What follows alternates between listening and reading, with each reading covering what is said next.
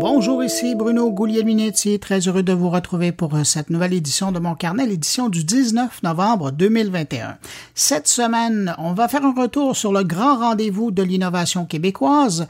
On parle de l'arrivée de l'intelligence artificielle dans le domaine de l'éducation et des enjeux que ça soulève. Alexandre Sheldon nous parle de données et de déneigement. Stéphane Ricoul s'intéresse à la guerre quantique euh, que ce livre américain et chinois. Et Jean-François Poulain nous amène dans le bois pour parler UX. Alors voilà pour les sujets de cette édition. Sinon, ben, salutations toutes particulières à cinq auditeurs de mon carnet. Cette semaine, salutations à Yacine Garça qui nous écoute de Tunisie. Annick la Curieuse, c'est elle qui le Guylaine Lheureux, Fio et Marc Bourassa. À vous cinq, merci pour votre écoute et puis merci à vous que je n'ai pas nommé, mais qui m'accueillez en ce moment entre vos deux oreilles. À tous, je vous souhaite une bonne écoute.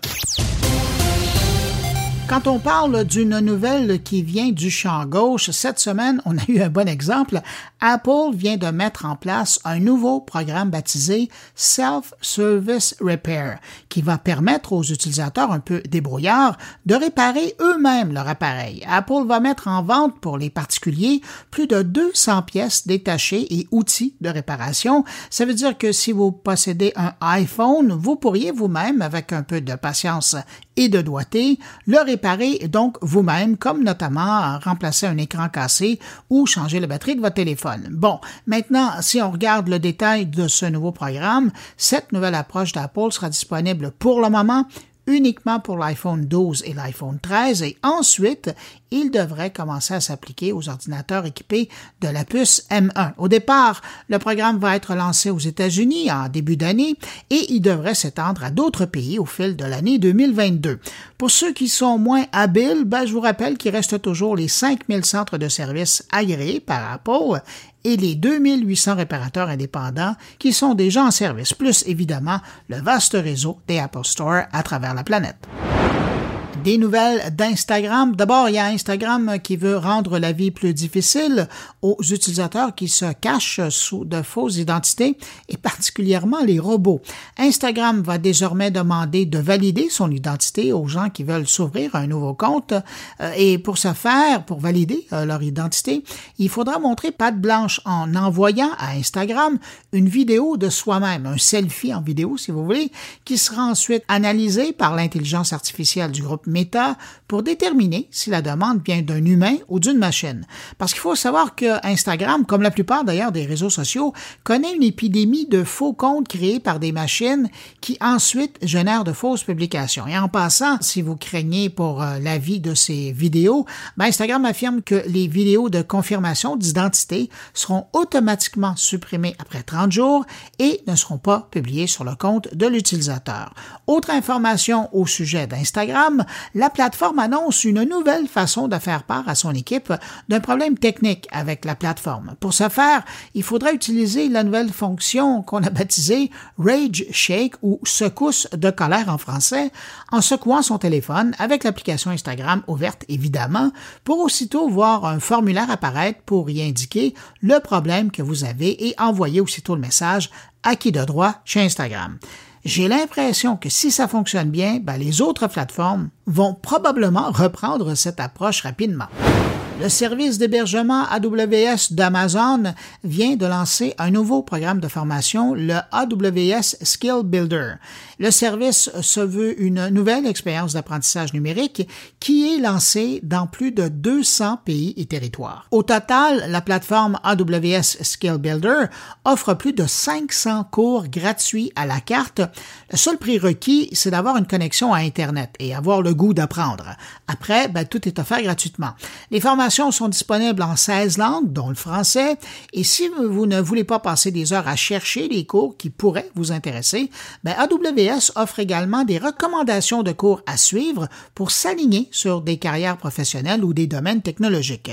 Bon, ça c'est la bonne nouvelle pour la formation, mais je voulais vous en parler parce qu'en marge de son lancement, AWS a fait une enquête mondiale, notamment auprès des Canadiens, sur leurs compétences numériques et les chiffres parlent par eux-mêmes.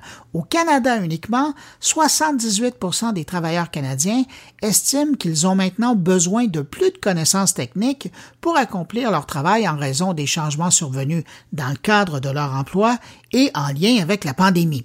Et d'ailleurs, autre chiffre intéressant, 71% des travailleurs canadiens qui ont été sondés ont indiqué qu'ils ne sont pas confiants d'acquérir des compétences numériques suffisamment rapidement pour répondre aux besoins futurs de leur carrière.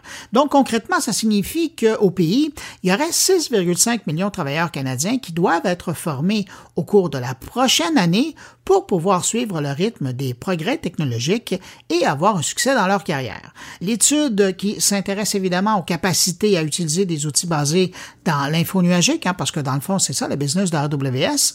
On parle de compétences euh, qui seront de plus en plus en demande par les employeurs d'ici 2025.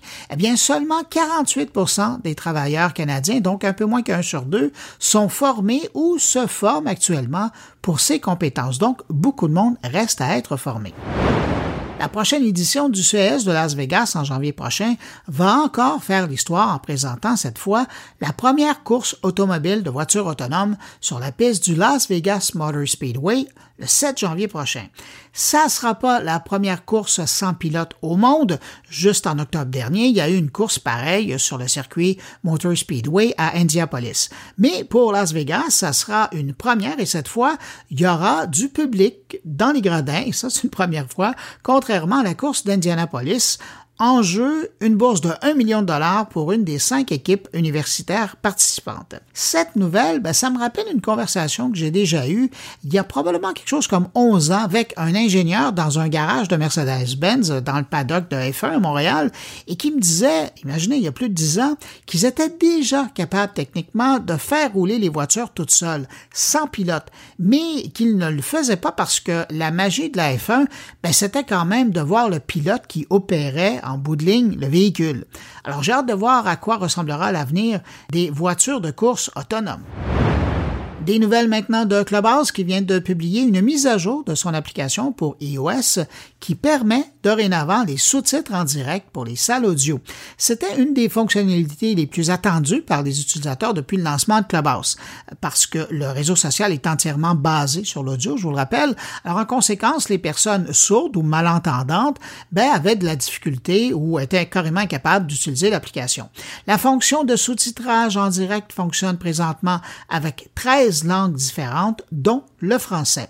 Parallèlement, on apprenait cette semaine que la concurrence commence à être vive de la part de Facebook pour attirer de son côté des artistes dans ses salons audio, en concurrence donc directe avec la base. Facebook proposerait de payer musiciens et autres célébrités de l'Internet pour recevoir des sessions audio en direct. Des entreprises qui travaillent pour Facebook sont déjà contactées des artistes ou des vedettes des réseaux sociaux euh, depuis quelques semaines pour leur offrir des forfaits de paiement pour héberger leur salon sur le Facebook Live Audio et on parle de forfaits qui vont jusqu'à des centaines de milliers de dollars pour plusieurs sessions. Et je termine avec cette nouvelle qui va ravir les amateurs de chansons. Le service de musique Spotify lance une fonctionnalité qui permet de voir les paroles des chansons par tous les utilisateurs. Grâce à un partenariat avec le service Music Match, Spotify rend disponible pour tous les utilisateurs, donc autant ceux qui accèdent gratuitement euh, que ceux qui ont un abonnement payant, à l'affichage des paroles. Chez Spotify, on dit que la fonctionnalité permettra de voir les paroles pour la majorité des titres disponibles sur sa plateforme. Quand on regarde Spotify aller, on peut bien penser que la prochaine étape, ce sera l'arrivée de la fonction karaoké. Et ça, ben, on s'en reparlera peut-être l'an prochain.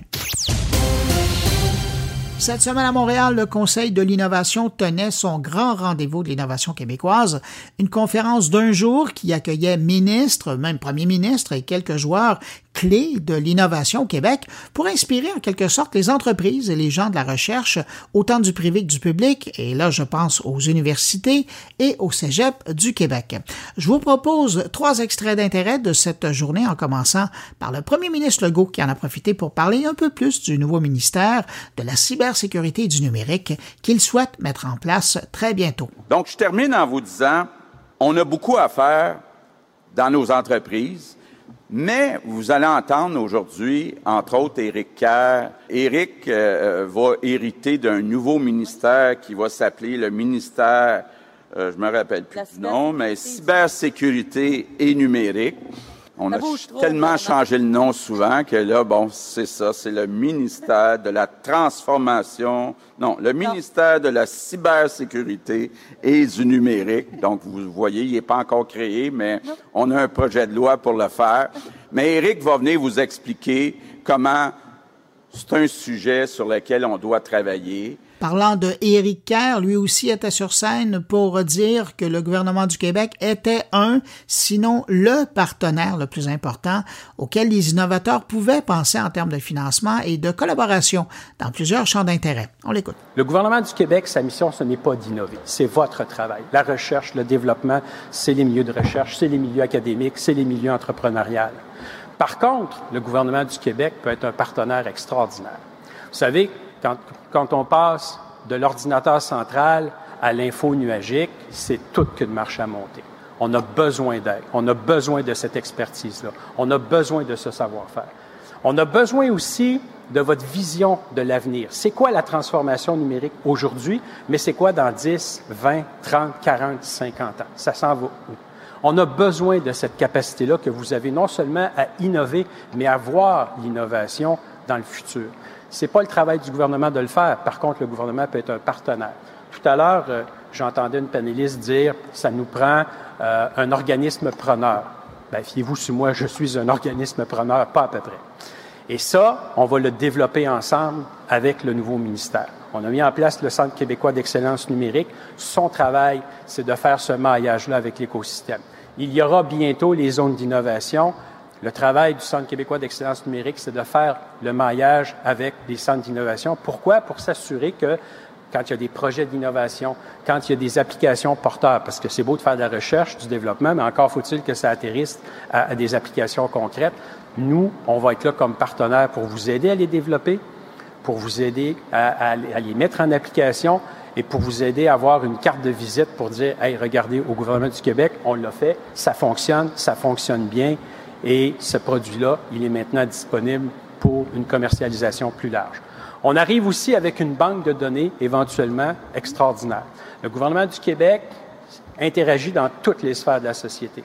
La quantité et la qualité des données que nous avons, elle est extraordinaire. Elle est sans précédent. C'est la plus grosse banque de données au Québec, indéniablement, puis une des plus grosses au Canada.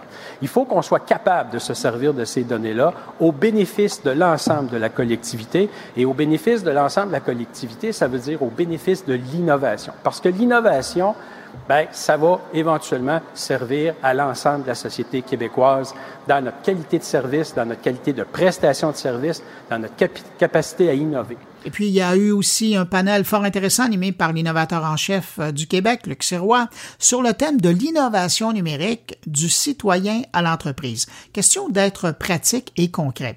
Je vous fais entendre un extrait de la fin de ce panel. Écoutez, le temps passe vite. On pourrait peut-être faire un dernier petit tour de chaise pour entendre si vous aviez un ou deux conseils à donner aux dirigeants, dirigeantes en termes de transformation numérique sur question-là.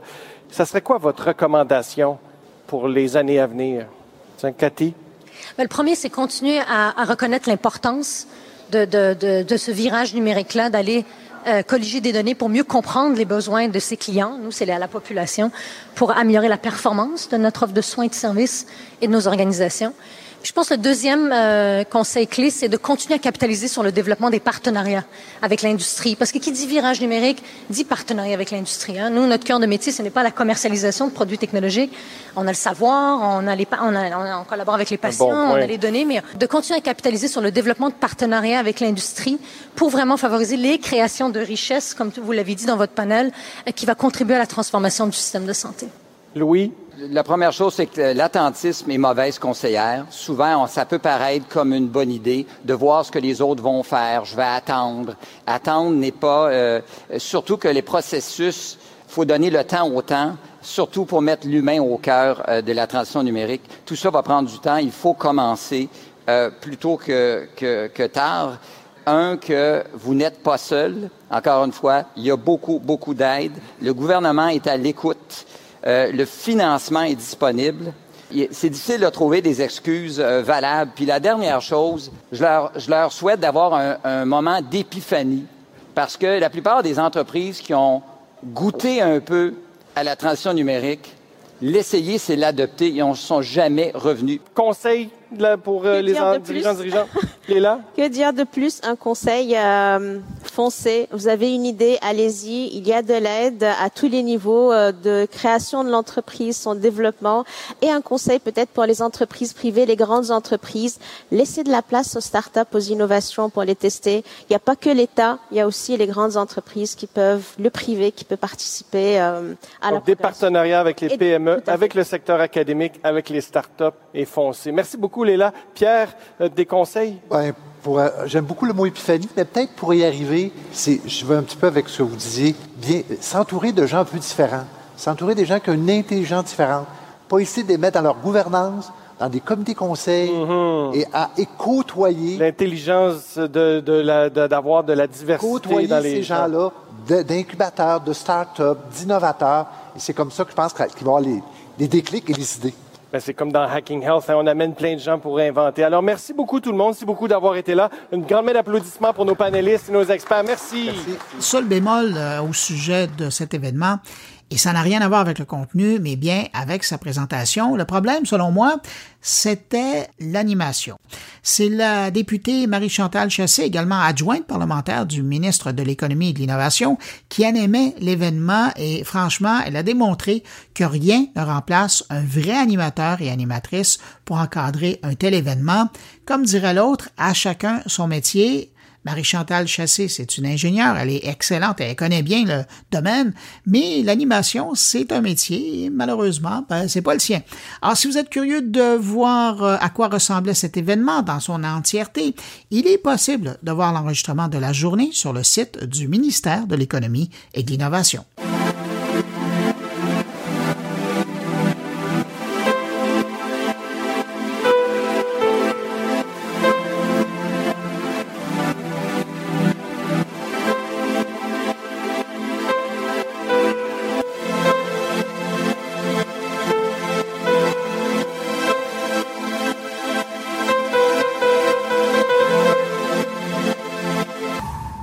Quelques jours, j'ai lu sur le site d'École branchée un article fort intéressant au sujet de l'utilisation de l'intelligence artificielle dans le contexte de l'éducation.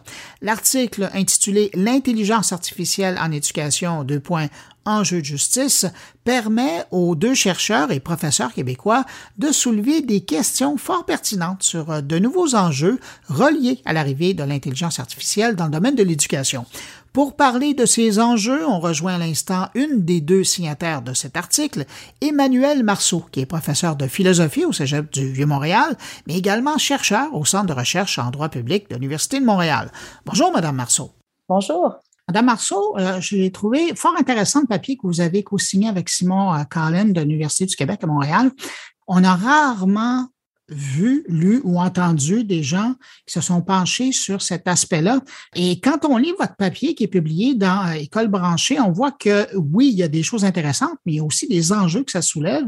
Mais mm-hmm. d'abord, avant de toucher à différents points euh, que vous abordez dans, dans, votre texte, je serais curieux de savoir d'où vient cet intérêt de l'utilisation de l'intelligence artificielle dans le monde de l'éducation. Vous allez me dire que vous êtes tous les deux des profs, mais quand même, plus loin que ça? Ben, oui, je dirais, on est, nous sommes tous les deux euh, des profs, puis on a eu le bonheur de collaborer il y a quelques années dans le cadre d'un colloque qui, justement, voulait identifier différents enjeux qui se posent en IA. Et euh, Simon et moi, on, on, a eu le plaisir d'être jumelés par les organisateurs, compte tenu de nos profils professionnels. Et euh, je vous dirais qu'on a eu beaucoup de plaisir à réfléchir et à formuler ces enjeux-là. Et ce que Simon relatait, c'est que rarement des gens en éducation des chercheurs en éducation euh, s'attardent aux enjeux éthiques. On est beaucoup dans des applications, les nouveautés ou dans les fondements plus de l'éducation, mais d'avoir cette perspective-là qu'ils trouvaient euh, très pertinente et, réciproquement. Donc, c'est ce qui a donné lieu à cette collaboration que vous avez euh, récemment lue et nous sommes présentement en train de terminer un article scientifique plus en profondeur où on va encore plus loin dans les enjeux qu'on identifie, leur traitement, euh, recommandations. Parce qu'à notre avis, la perspective interdisciplinaire de l'éthique et de l'éducation peut permettre vraiment de, bien cerner euh, ces enjeux-là et idéalement, c'est l'objectif de, les éviter, d'éviter les écueils qui peuvent se poser euh, avec l'introduction de, l'IA euh, en éducation. Il y a un aspect qui, qui est probablement parce que le mot est à la mode, puis pas nécessairement dans le contexte de l'éducation, mais il y a la notion de profilage. C'est certain, avec autant de données à analyser, euh, les machines qui, et les systèmes vont être heureux de faire ça, même si on ne le demande pas rapidement. Ils vont arriver à des conclusions. Et quand vous abordez ça, qu'est-ce que vous y voyez comme crainte? En fait, ça peut se faire à différents niveaux. Premièrement, euh, lorsqu'il y a une demande d'admission qui est déposée dans un cégep ou une université, euh, il y a un, traitement qui est fait pour trier justement les, euh, demandes d'admission. Et euh, on peut penser qu'une une autonomisation de, ces, de, de cette tâche-là pourrait mener à des biais, à des erreurs, donc des étudiants qui potentiellement pourraient être refusés parce qu'ils euh, appartiennent à un certain code postal ou ont certaines origines ou sont allés dans telle école. Euh. Donc, ça, ça, ça dès qu'on parle d'une boîte noire en IA, on sait dans le fond, sur quoi se fonde vraiment euh, l'IA pour rendre une décision. ben, on s'expose justement à de la discrimination, de l'arbitrage. Donc, ça, c'est un premier, euh, une première préoccupation donc pour les demandes d'admission. Mais aussi, on peut s'imaginer dans les classes euh, qu'il y ait effectivement des prédictions qui soient formulées par rapport à certains étudiants. Et ça, Simon et moi, on a eu plusieurs échanges. Ça, ça, ça nous rendait un peu inconfortable parce que de savoir que tel étudiant est à risque d'échouer en fonction de prédictions euh, liées à une IA peut modifier notre comportement face à cet étudiant-là. Il y a aussi l'effet Pygmalion qu'on évoque, hein, qui fait en sorte que euh, notre relation avec cet étudiant-là n'est plus neutre. Il est orienté finalement avec une prédiction qui peut s'avérer fausse euh, parce que effectivement la prédiction peut prévoir de façon euh, fiable qu'un jeune peut être en difficulté, qu'un étudiant peut être en difficulté, mais ça pourrait être aussi momentanément euh, la personne vit un stress, un déménagement, une séparation, peu importe, on peut il y a toutes sortes de, de situations. Et dans le fond l'enseignant, le prof pourrait changer un peu son, son comportement. Et là ben, ça pourrait poser préjudice. Donc, euh, on, était un peu frileux de, ces outils-là de prédiction, de profilage, euh, qui peuvent finalement soit mener à de l'exclusion, de la discrimination, alors que l'objectif euh, initial, c'est de permettre finalement une meilleure inclusion, une meilleure prise en charge des élèves qui pourraient être en difficulté. mais il y a des risques de dérive. Quand ces enjeux-là sont pas nommés, ils sont pas euh, réfléchi dans la conception des IA, c'est là qu'on s'expose à euh, possiblement ben, des injustices au final. Ce que je trouve intéressant dans ce que vous amenez, dans la première partie de votre réponse, c'est aussi que, euh, sachant pas d'où provient la programmation de l'intelligence artificielle qu'on utilise, on l'a vu dans les années passées, puis encore récemment, le biais que certaines intelligences artificielles avaient par rapport à certaines populations. Alors, imaginez, moi, ce que, j'entends après, c'est de voir le biais d'une machine qui peut amener au biais d'un enseignant. Absolument, absolument. Vous avez, c'est un double biais finalement qui, se crée et qui porte préjudice à, une personne. Alors, c'est ça qui, est dangereux. Et les biais euh, des IA, ben, elles, elles, proviennent de différentes sources. Euh, à la fois, les concepteurs sont porteurs de biais. En fait, on a tous des biais, des préjugés hein, comme être humain. Et la rationalité, justement, est là pour nous aider à en prendre conscience, puis s'en éloigner et agir de façon euh, plus neutre, plus inclusive possible.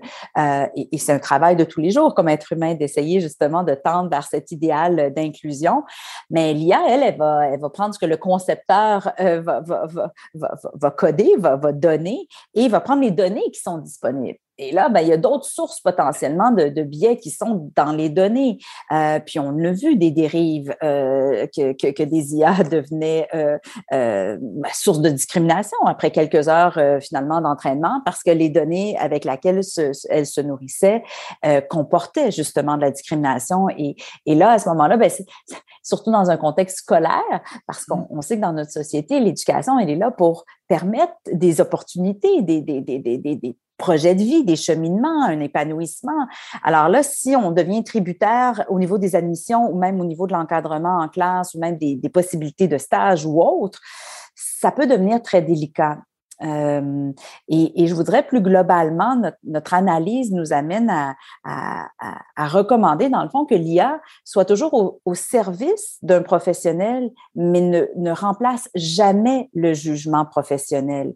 Parce que effectivement, si on, laisse l'IA décider, on délègue d'une certaine façon, surtout dans, dans un contexte actuel où il y a une pénurie de main-d'œuvre, ça peut être tentant de dire, ben, je coupe, j'ai personne pour faire tel, tel poste, on va laisser euh, l'algorithme finalement gérer les admissions ou, en tout cas partiellement, ben c'est là qu'on s'expose à, des dérives.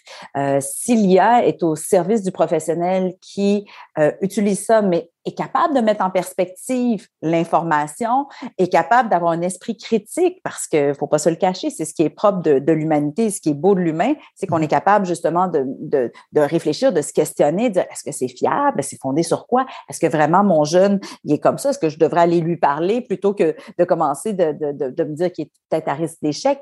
Bref, euh, et ça, ben ça prend du soutien pour les enseignants. Euh, qu'on parle primaire, secondaire, euh, cégep, université, il faut avoir euh, une, sensibilisation euh, auprès des, professionnels pour leur dire, écoutez, c'est vous qui êtes maître finalement de votre contenu, de votre enseignement, de votre relation pédagogique. Et l'IA est là pour vous soutenir, mais ne peut pas remplacer votre jugement.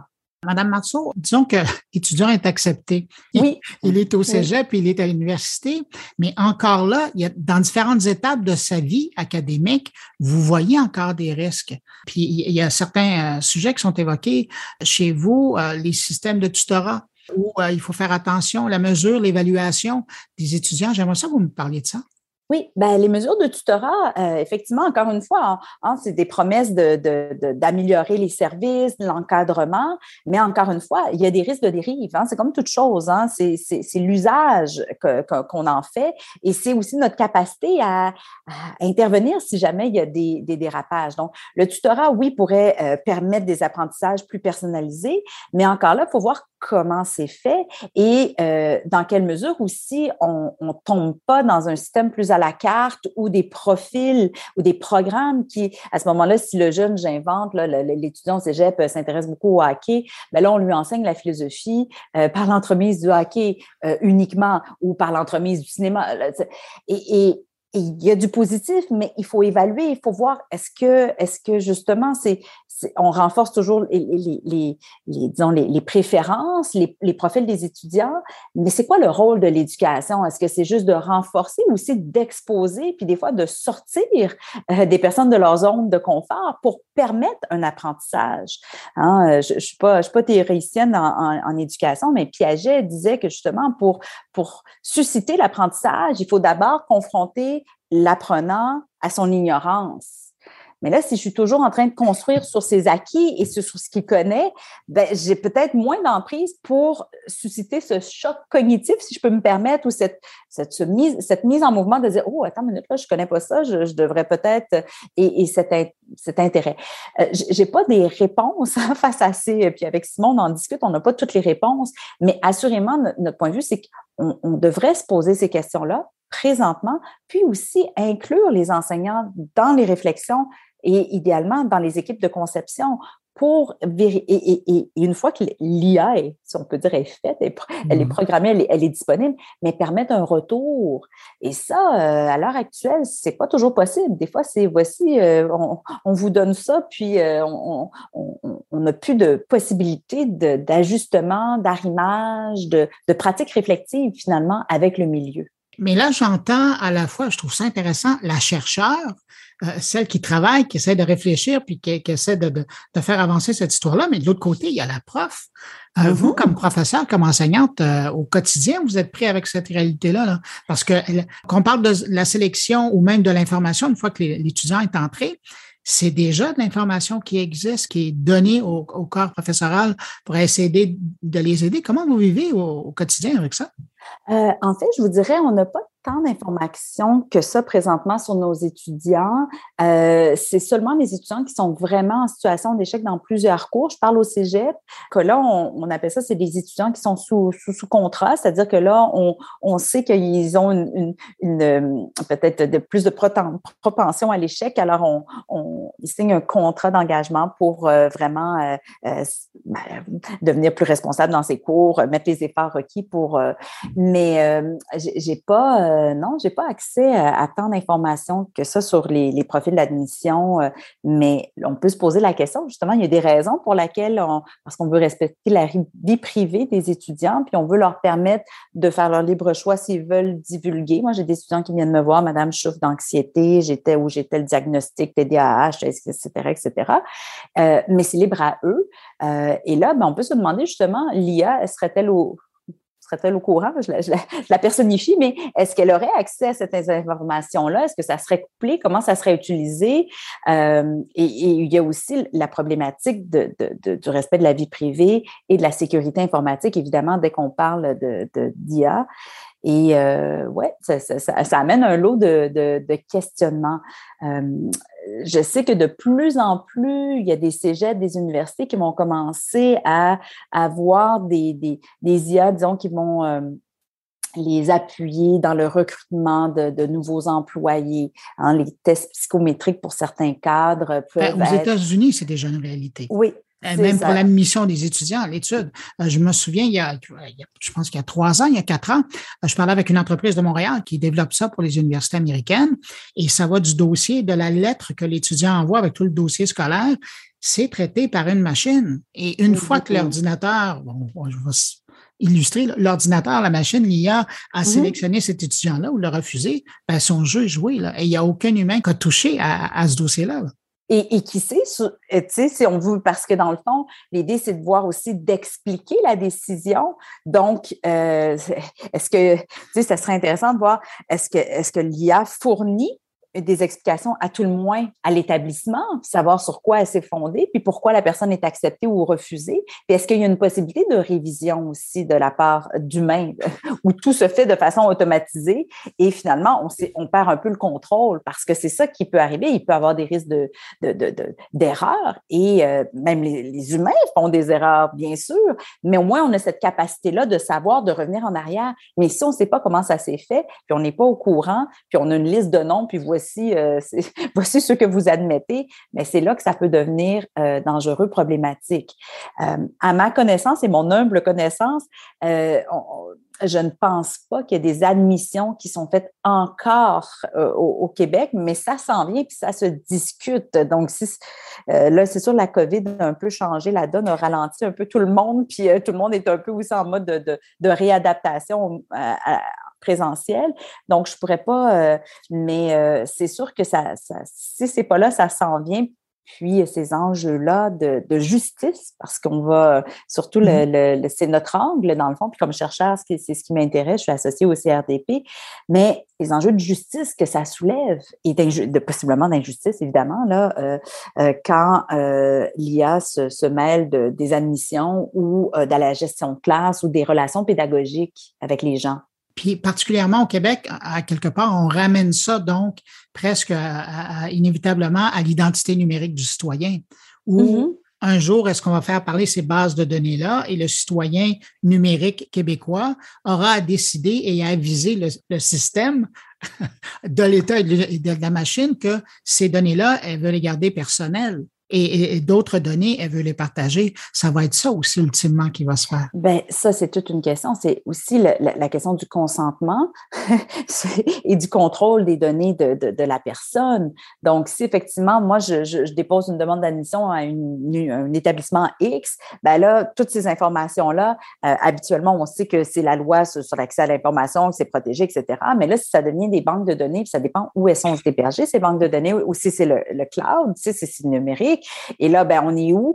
Et, qui a accès à ça? Tu sais, par exemple, aux États-Unis, avec le Patriot Act ou le, Cloud Act, ben, on sait que rien utilement est protégé. Le gouvernement peut toujours euh, accéder et, et ben, ça, ça devient très pernicieux. Puis, ce que vous dites, ben, c'est communiquer où? Puis, si une personne a plusieurs refus, est-ce que euh, éventuellement, ça ne sera pas une banque centralisée, puis on saura? Est-ce que ça ne portera pas de préjudice? Là, vous allez encore plus loin que la perspective, mais assurément, on peut se poser ces questions-là.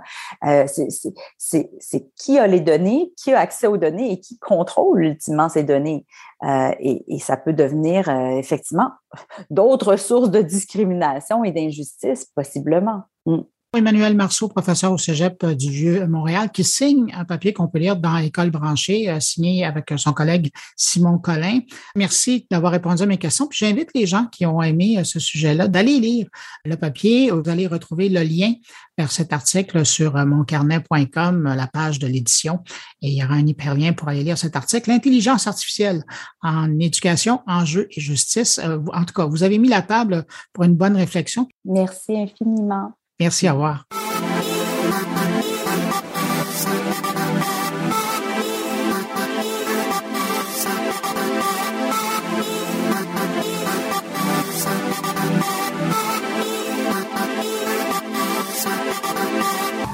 Je sais, vous allez me dire qu'il est trop tôt pour parler de déneigement, mais il faut se faire à l'idée, ça va arriver comme à toutes les années. D'ailleurs, il y a déjà certaines régions du Québec qui ont eu droit à leur première chute de neige. Alors, cette semaine, Alexandre Sheldon de Prompt nous propose une rencontre avec Jimmy Perron, le président de NSIM Technologies, pour parler de la collecte et de l'analyse des données pour l'optimisation des opérations de déneigement au Québec. Bonjour à toutes et à tous. Je suis Alexandre Sheldon de Prompt et aujourd'hui, euh, on se rencontre pour parler d'un sujet qui me semble assez approprié, considérant qu'on commence à annoncer les premières tombées de neige un peu partout au Québec.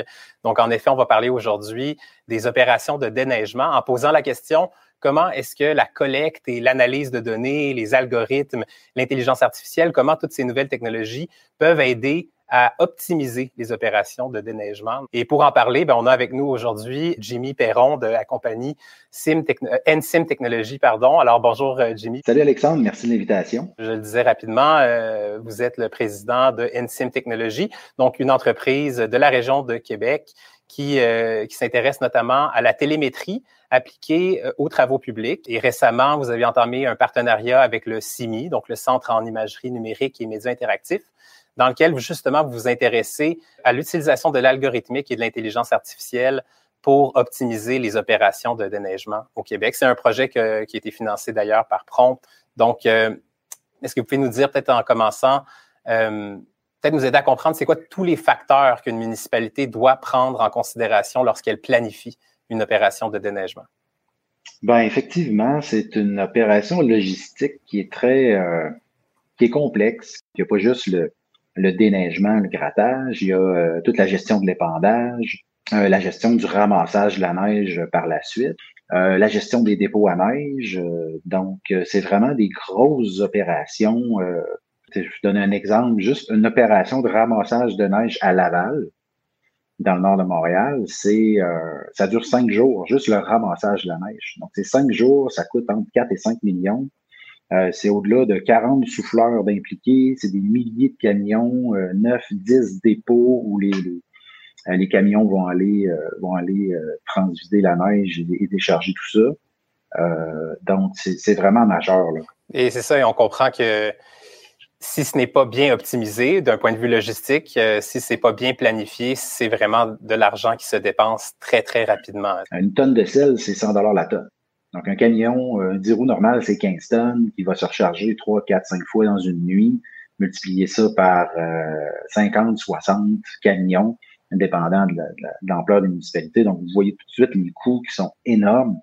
Donc, économiser 10% de sel dans une opération, dans une tempête de neige de 15 à 20 cm, ben, c'est majeur comme, comme économie de, de mon côté, dans j'ai fait des, recherches très sommaires pour essayer d'avoir un peu de, chiffres et j'avais trouvé pour la ville de Montréal que ça, variait grosso modo entre 175 millions et 220 millions euh, de budget annuel de déneigement, euh, dépendamment des, tombées de neige, évidemment. Et j'ai vu, je pense que ça doit être le record, en février 2020, une seule opération de déneigement à Montréal aurait coûté 50 millions à la municipalité, ce qui, est, ce qui devait être, il doit avoir un bon, un bon 30-40 cm au moins cette, cette ah semaine. Oui. C'est incroyable. Puis aussi, ce qu'il faut comprendre, dans, il y a quoi, peut-être 5, 6, 7 tempêtes majeures dans l'hiver. Donc, c'est pas un travail qu'ils font régulièrement à tous les jours. Donc, quand ils se font assigner un secteur pour aller gratter ou épandre, ben, ils ont une route à suivre. Et ça, ben, actuellement, c'est des cartes papier que les opérateurs se font donner. Euh, c'est évidemment pas efficace. Souvent, des rues qui sont oubliées. Non par négligence, mais souvent parce que, justement, les outils sont pas appropriés. Puis, la façon de, gérer euh, ces opérations-là ben, sont encore manuelles. Donc, ça devient difficile. Donc, justement, c'est là que votre projet intervient. On, donc, on, voit qu'il y a beaucoup d'optimisation via des nouvelles technologies qui est possible. Donc, est-ce que vous pouvez nous parler un peu du projet que, que, vous faites avec le CIMI? Quel type de données vous voulez collecter? Comment vous allez faire et comment vous allez utiliser ces données-là pour venir optimiser les travaux de déneigement?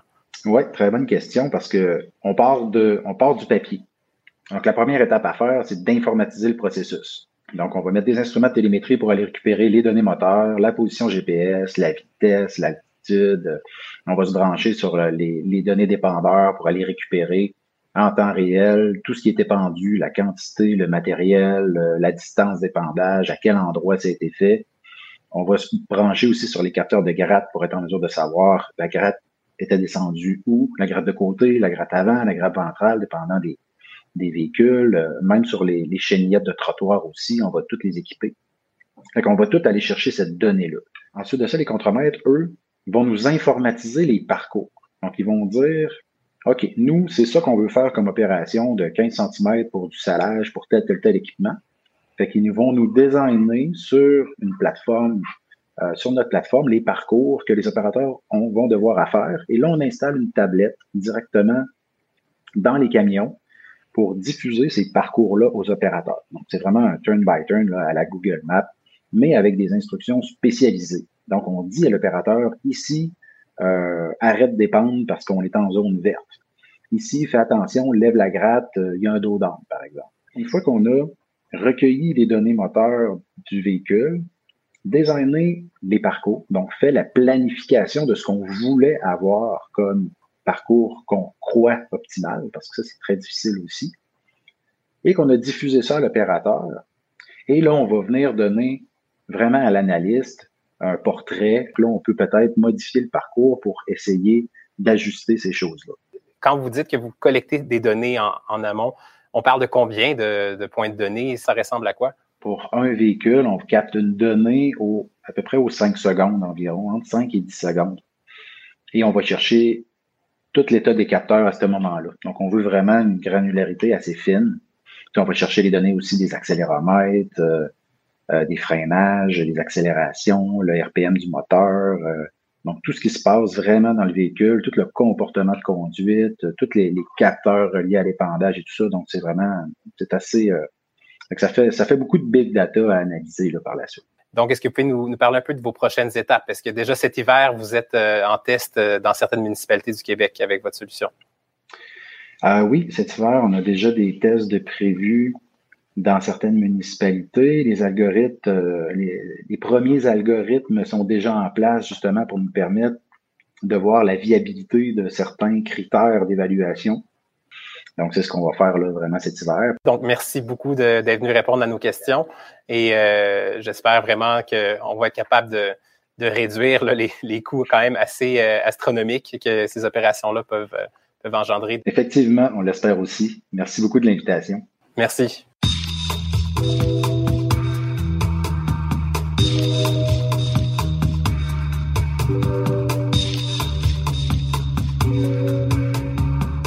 Stéphane Ricoul fait très fort cette semaine et nous parle de la rivalité internationale reliée à l'informatique quantique.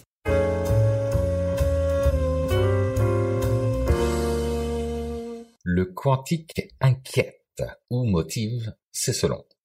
À la bataille pour sa suprématie s'ajoutent des joueurs tels que les algorithmes ultra efficaces capables de résoudre eux aussi des calculs complexes selon le South China Morning Post, qui titre l'Académie chinoise des sciences, via l'informatique classique, s'attaque à l'impossible pour défier la suprématie quantique de Google.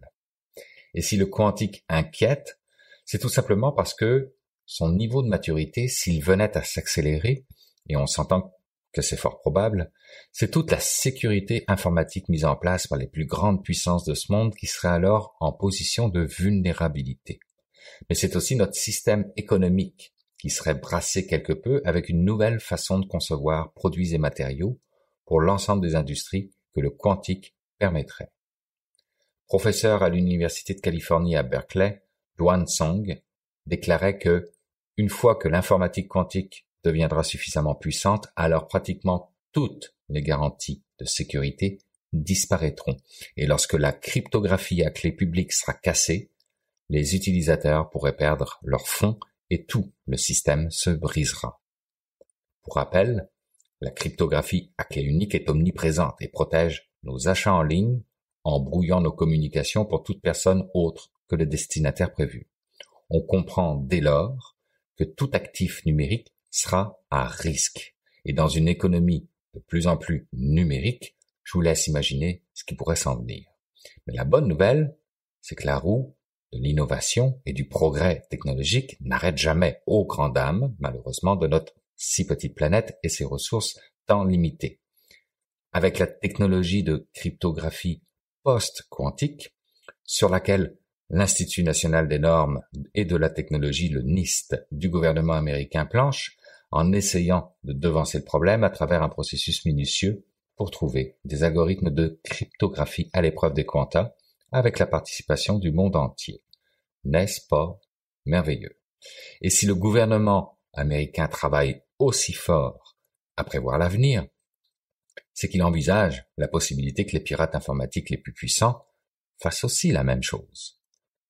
Voler un maximum de données dans l'espoir de pouvoir un jour casser les nombreux algorithmes de cryptage actuellement utilisés pour protéger des données sensibles grâce au quantique. Ça n'en finit plus d'en finir. Selon un article du MIT Technology Review, face à cette stratégie de récolter maintenant et décrypter plus tard, les responsables tentent de développer et de déployer de nouveaux algorithmes de cryptage pour protéger les secrets contre une classe émergente de machines puissantes. Et cela inclut le Department of Homeland Security, qui dit qu'il mène une transition longue et difficile vers ce qu'on appelle la cryptographie post-quantique. Qu'on se rassure, selon ce même article, il semblerait qu'il pourrait encore s'écouler une décennie ou plus avant que les ordinateurs quantiques soient capables d'accomplir quoi que ce soit d'utile. Mais, il y a toujours un mais, avec l'argent qui afflue sur le terrain à la fois en Chine et aux États-Unis, la course est lancée pour y arriver. Exit les cyberattaques, bonjour les quantum attaques. Et nous aurons alors deux écosystèmes, deux datasphères, comme j'ai pu le lire quelque part, avec une Chine autoritaire et probablement une Russie, qui vise une suprématie technologique d'ici à 2030, et le reste du monde, l'idée par les États-Unis et l'Europe.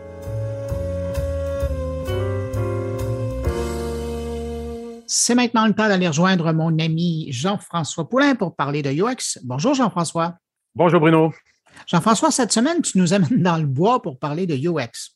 Je vous amène pas dans le bois, mais on va peut-être arriver un peu vers ça dans la conclusion. Donc, cette semaine, je parle avec euh, Karina Durand, qui est la responsable des stratégies du contenu des médias sociaux chez CEPAC. Mais comme avec Airbus, on ne parle pas de CEPAC. Aujourd'hui, on parle vraiment plus de la gestion des communautés. Puis, euh, comment ces, gestion, ces communautés-là aussi, ça devient en soi des influenceurs. Puis, comment ça influe avec des influenceurs? Comment ça interagit avec des influenceurs déjà en place?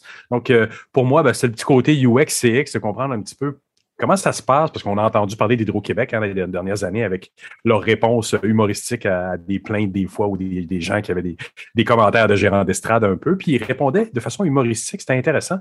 Puis, euh, j'ai voulu parler justement avec euh, Karina pour le même sujet un petit peu, pour voir un peu comment, comment on gère ce ton-là quand on n'est pas juste une personne. Hein, quand c'était Hydro-Québec, on s'était demandé c'est qui la personne qui répond vraiment? On s'était demandé si c'était juste une personne, mais en fait, c'était une équipe. Ben, dans le cas de la CEPAC, c'est la même chose. C'était une équipe qui se parle, qui, crée un ton, qui, qui, font évoluer ça, puis qui s'assure aussi que les influenceurs sont en lien avec ça. Donc, c'était une belle entrevue. J'ai beaucoup appris à ce niveau-là. Ben, puis ça reste toujours dans le domaine de l'expérience client. Ah, mais clairement, clairement, je pense que c'est une façon où les gens ont souvent, c'est souvent la, la, première façon que les gens ont d'interagir avec une marque et, et, des fois la dernière aussi avant ou après l'achat. Euh, puis, puis ça donne clairement un ton aussi. Puis c'est un ton qui, qui, qui bon, ça s'est modernisé, puis on s'aperçoit que ce ton-là, comme ça a été le cas avec Hydro-Québec, devient une voix plus que peut-être le porte-parole ça, devient une voix un peu commune quand le marketing, quand d'autres départements ont des messages à passer, ils doivent s'ajuster à ce ton-là. Puis je trouve ça, je trouve intéressant cette évolution-là que le numérique a amené euh, quant à la voix d'une organisation. C'est vraiment intéressant. Et donc, oui, c'est du UX ou du CX, mais c'est vraiment quelque chose en plus que tu dois tenir compte des commentaires plus que dans autre métier du numérique tu es toujours en contact avec les gens, puis tu as toujours un feedback de ces gens-là qui te reviennent et donc tu dois t'ajuster, tu dois être vraiment, tu dois être réel face à, ce feedback-là. Mais j'aime bien l'image que tu utilises par rapport à la voix parce que je me souviens que ben, je, pense que j'ai commencé à l'époque euh, chez National d'utiliser cette expression-là de trouver sa voix. Il y a un ton à trouver, il y a, un style à trouver. Et puis c'est ça, parce que les publicités passent pour une entreprise, et là, je parle évidemment de publicité euh, électronique, là, où on entend quelqu'un, il y a un ton, il y a une personnalité qu'on développe, euh, le fameux persona, mais euh, sur les réseaux sociaux, il faut le tenir. Et là, c'est pas une fois par mois, là, c'est à tous les jours que, que ce ton-là doit être utilisé. Et ben, c'est ça, c'est un challenge qui est pris par toutes les organisations qui sont présentes sur les réseaux sociaux. C'est un énorme challenge. Puis on l'a vu il y a quelques années avec Fido qui avait passé aussi, nous offrait le dessus quand on appelait. Ça, ça demandait dans le, dans le répondeur, voulez-vous qu'on s'adresse à vous au-dessus ou vous? C'était aussi une, belle tentative d'humaniser une certaine forme de relation avec les gens. toutes les publicités, c'était un petit peu ajusté à ça aussi. Donc, c'est vrai que c'est important, en fait, d'image de, corporative que le ton, euh, qui est souvent dicté par le numérique, parce que c'est là où ils ont un contact beaucoup plus rapide avec leurs utilisateurs que des fois dans les magasins. Euh, les, des gérants d'estrade un peu anonymes, il y en a euh, des tonnes sur Internet. il faut composer avec ça de nos jours. Puis ça fait partie de l'expérience utilisateur. Jean-François, merci beaucoup pour cette entrevue qu'on écoute à l'instant, puis on se retrouve la semaine prochaine. La semaine prochaine, Bruno. Merci beaucoup. Salut. Moi, je suis, euh, je travaille en fait dans le contenu des médias sociaux. Ça fait euh, environ une dizaine d'années, peut-être une douzaine d'années là que je suis euh, plus spécifiquement dans le contenu les médias sociaux. Avant ça, j'ai travaillé en communication plus largement. J'ai fait des relations de presse, j'ai travaillé en marketing. Puis les médias sociaux sont arrivés un peu naturellement dans, dans mes champs d'intérêt. Euh, je trouvais que c'était la, la, meilleure job en marketing parce que c'est la job la plus créative, c'est la job où on peut vraiment inventer les règles du jeu parce que il n'existe pas encore les règles officielles. On est en train de les créer ces règles-là. Puis c'est ça moi qui m'attirait puis qui m'intéressait beaucoup. Donc ça fait environ une douzaine d'années que je suis dans ce domaine-là. Euh, puis présentement, je suis euh, responsable de la stratégie de contenu des médias sociaux à la CEPAC, donc la Société des établissements de plein air du Québec.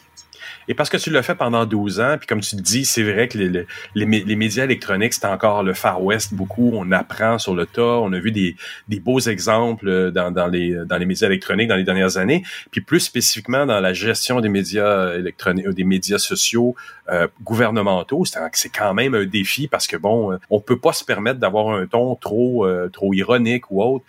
comment comment c'est quoi la grosse différence? Euh, ben, on a évidemment tous en tête le, ton d'Hydro-Québec dans les, dernières années où ils ont vraiment adopté un petit ton un petit peu sarcastique justement, mais ça a fonctionné. Ça a fonctionné très bien. Toi, c'est quoi ton approche par rapport à ça?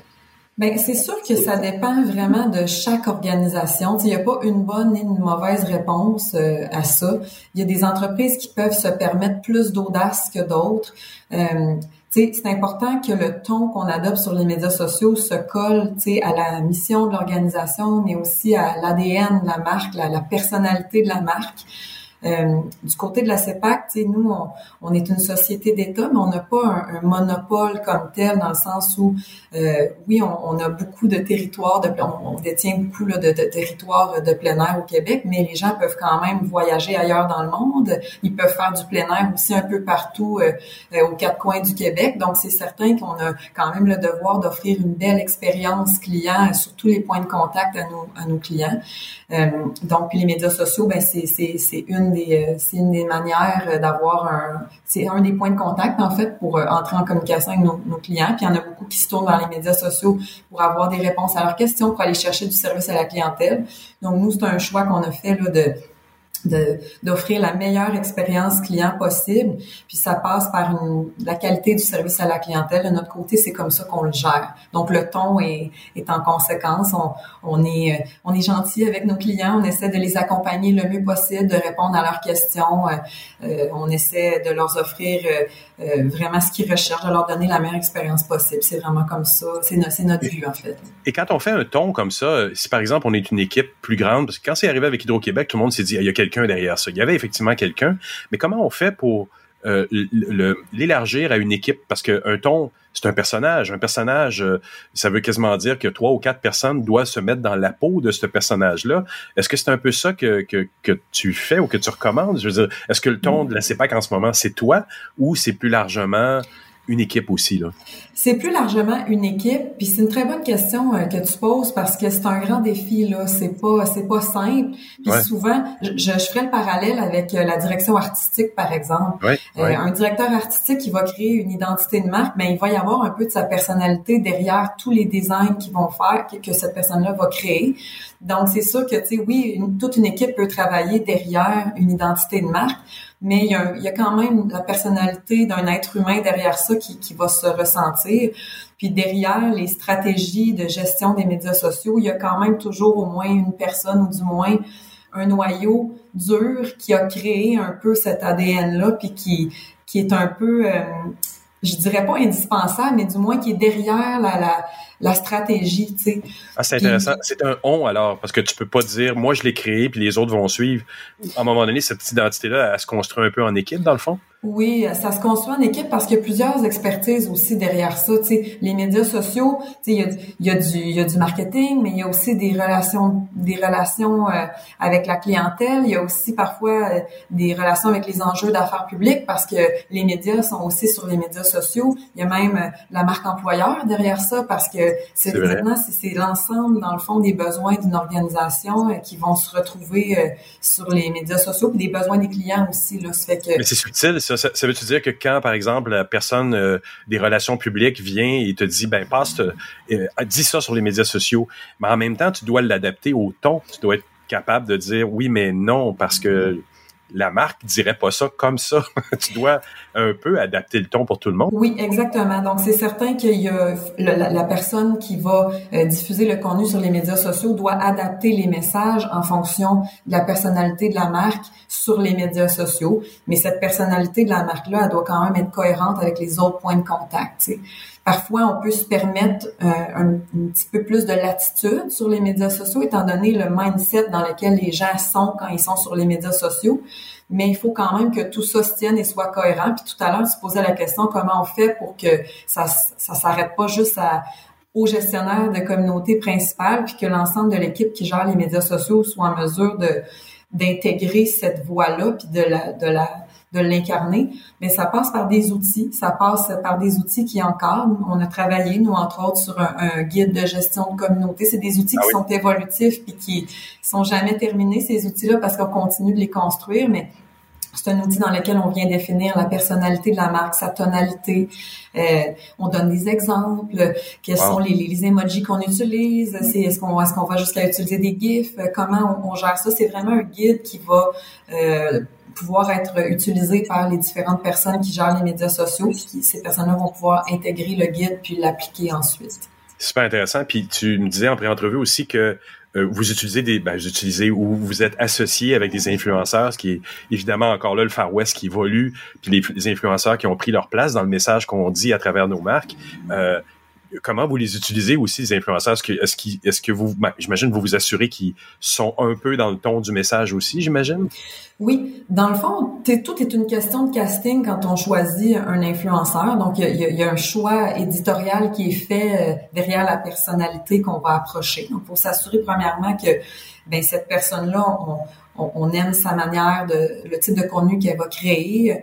On, on, on est à l'aise avec aussi euh, sa manière de s'exprimer, qu'est-ce qu'elle incarne comme valeur. Donc, il y a toujours un choix éditorial, je dirais. Ensuite de ça, il y a aussi un choix de quelle est la communauté à qui cet influenceur-là va parler. Est-ce que c'est une communauté qui nous intéresse? Faut le voir comme un placement média d'une certaine façon. Tu sais, une marque qui va choisir euh, d'annoncer, disons, euh, dans Géo plein versus dans euh, la presse, ben des fois il y a, y a ces deux castings différents, tu sais, ou, ou dans dans d'autres magazines plus spécialisés. Tu sais, il y a, y a un choix de, de, de communauté à qui on veut parler. Puis on adapte le message ensuite euh, à sa communauté, à la communauté qu'on veut atteindre, à qu'on veut séduire là, finalement. Donc c'est sûr que si on, on, annonce dans un magazine spécialisé en plein air, ou si on parle, si on crée du contenu avec un influenceur qui fait du contenu spécialisé en plein air, bien, on va pouvoir se permettre d'aborder des sujets qui intéressent davantage les mordus de plein air. Mais si on veut démocratiser, par exemple, une activité, la faire connaître à des gens qui sont pas des mordus de plein air, bien, on va choisir un type d'influenceur différent, puis on, on va lui proposer euh, euh, la création de contenu euh, qui va être plus intéressante pour sa communauté.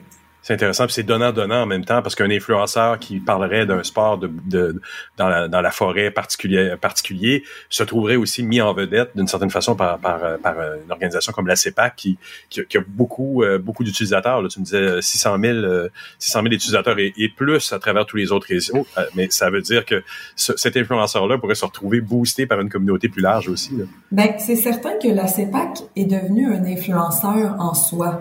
Ah oui. Parce que on, on est une société d'État, on est un, un, chef de file, on est un leader dans cette culture-là du plein air. Donc, c'est mm. certain que pour une personnalité ou pour un, un autre influenceur d'être approché par la CEPAC pour créer du contenu, ben c'est un c'est un honneur d'une certaine façon. C'est une c'est une bonne nouvelle parce que dans le fond, c'est des produits qui sont vraiment agréables à découvrir en plus.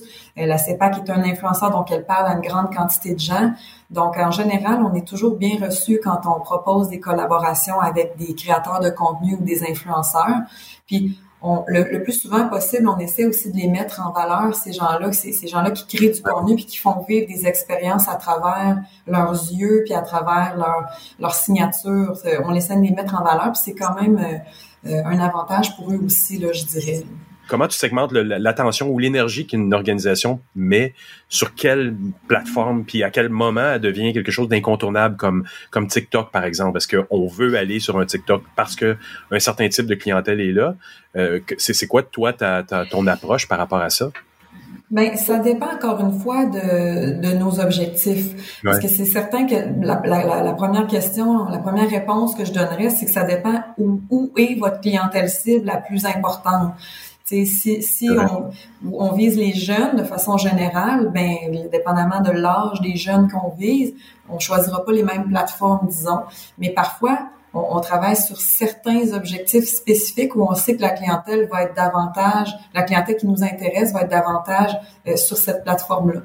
Euh, je vais donner l'exemple, disons, de la Société euh, d'assurance automobile du Québec, la SAC. Mm-hmm. Mm-hmm. Euh, ben, par exemple, eux, parfois, ils ont peut-être la sensibilisation à faire sur un enjeu particulier qui concerne davantage les jeunes. Donc, peut-être qu'ils vont décider de développer une, une série de messages qui, qui, vont diffuser peut-être sur TikTok ou plus sur Instagram parce qu'ils savent que ça va, c'est un enjeu qui touche davantage les jeunes. C'est la même chose pour nous euh, du côté de la CEPAC, dépendamment des messages qu'on veut communiquer, on va choisir les plateformes en conséquence. Mais c'est certain que les médias sociaux maintenant de nos jours sont, euh, font partie euh, intégrante de toutes les stratégies de communication, quelles que soient les clientèles cibles qu'on veut atteindre, parce que c'est plus vrai de dire que c'est juste les jeunes qui sont sur les médias sociaux. Maintenant, c'est toute la population ou presque, euh, toutes les tranches d'âge en fait, qui est présente sur une plateforme ou sur une autre. Donc, faut absolument les, les considérer dans, dans notre réflexion. C'est quand même super intéressant de considérer ce que tu disais tout à l'heure que la marque CEPAC c'est une marque qui est aimée, c'est une marque qui est suivie et qui est une, un influenceur en soi. C'est impressionnant parce que, bon, on pourrait pas en dire autant, de c'est quand même une instance paragouvernementale, mais de dire qu'elle est influenceur et aimée autant que ça, euh, c'est impressionnant. Là. Ben oui, c'est impressionnant. Puis on, on peut lier ça à différents facteurs euh, euh qu'on, qui sont pas très surprenants. C'est certain qu'avec le contexte actuel qu'on vit avec la COVID, par exemple, mais il y a beaucoup de personnes qui étaient pas euh, nécessairement des adeptes de plein air, qui ont découvert le plein air par la force des choses et qui se sont découverts une passion et qui ont envie de continuer à, à mm. découvrir des activités de plein air. Mais même avant le COVID, même avant ce contexte-là, il y avait une tendance au plein air.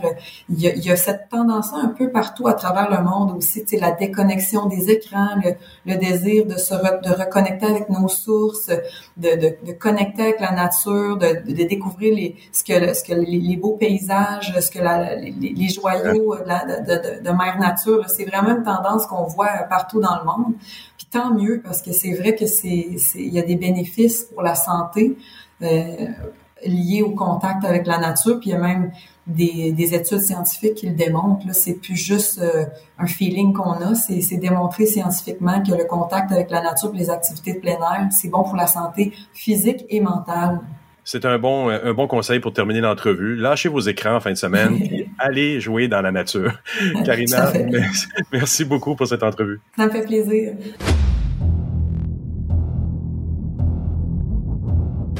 Ben voilà, c'est ainsi que se termine cette édition de Mon Carnet. J'espère que vous avez apprécié.